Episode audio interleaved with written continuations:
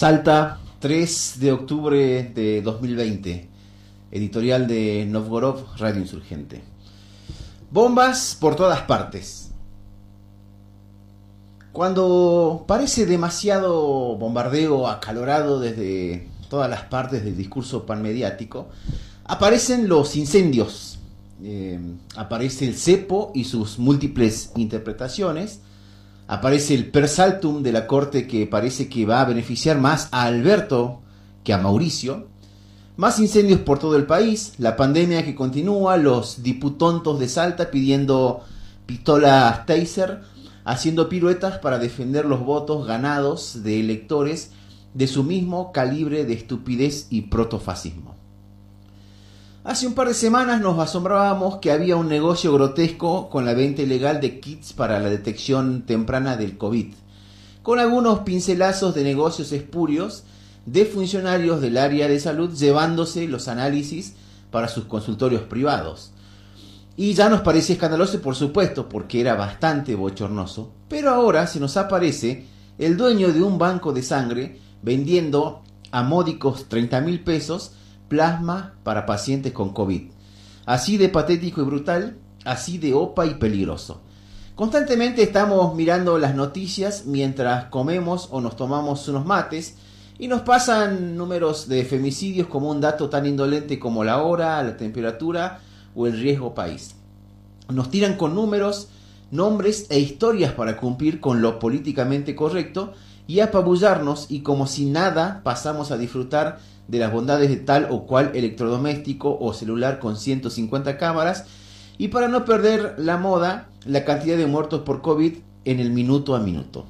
Claro que así cualquiera después sale a la calle y ante la mínima sospecha de un gesto displicente debajo de un barbijo que se le cruza, ya quiere hacer justicia por mano propia, ya quiere exigir el derecho a la circulación, ya, cita un articulado completo de la Constitución Nacional y de paso exige matar a todos los extranjeros, ya que estamos.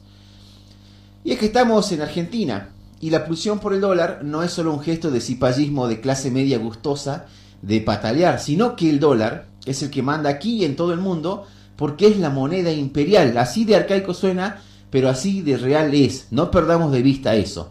Por lo tanto, no vengan con el chamullo de que se puede vivir sin pensar en la economía si total yo todos los días tengo que salir a laburar. Bueno, que laburar no te impida pensar y mirar a tu alrededor, porque desde el precio de la cebolla hasta el Netflix que están dolarizados. Aquí todos sabemos que el problema no es la guita, sino su velocidad.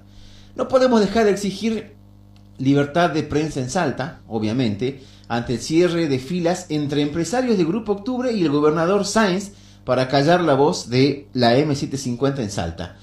Ya no nos sorprende el cierre de filas de un pool de medios de los llamados, entre comillas, progre, y los gobiernos de corte netamente de derecha y conservadores.